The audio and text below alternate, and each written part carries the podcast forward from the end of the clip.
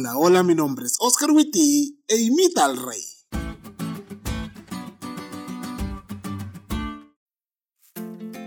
Amigos, los antónimos.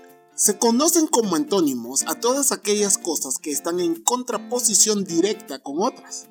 Por ejemplo, el antónimo de alto es bajo, el antónimo de gordo es flaco, el antónimo de joven es viejo, el antónimo de... Bueno, creo que ya captaron la idea.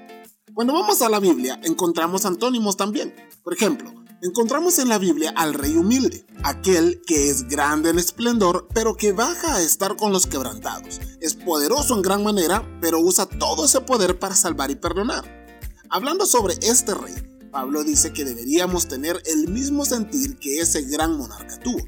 Dejar todo con tal de servir, ayudar, bendecir, rescatar y salvar. Pero en contraposición directa con este rey humilde, encontramos su antónimo. Alguien que quiere ser rey, totalmente orgulloso, despiadado y salvaje. Este no es rey, pero tiene planes serios de serlo. Tan serios que está dispuesto a hacer lo que sea con tal de alcanzar sus propios planes. Y cuando digo lo que sea, es lo que sea.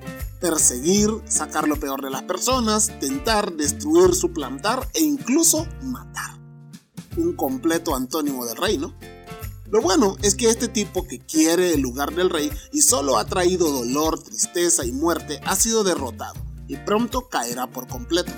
Esas son buenas noticias. Creo que está de más decirlo porque seguramente ya captaste la idea, pero lo diré por amor a los débiles en la fe.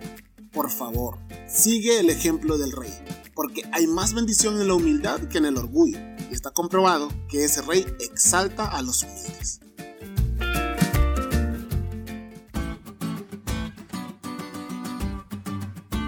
¿Te diste cuenta lo cool que estuvo la lección? No te olvides de estudiarla y compartir este podcast con todos tus amigos. Es todo por hoy. Pero mañana tendremos otra oportunidad de estudiar juntos.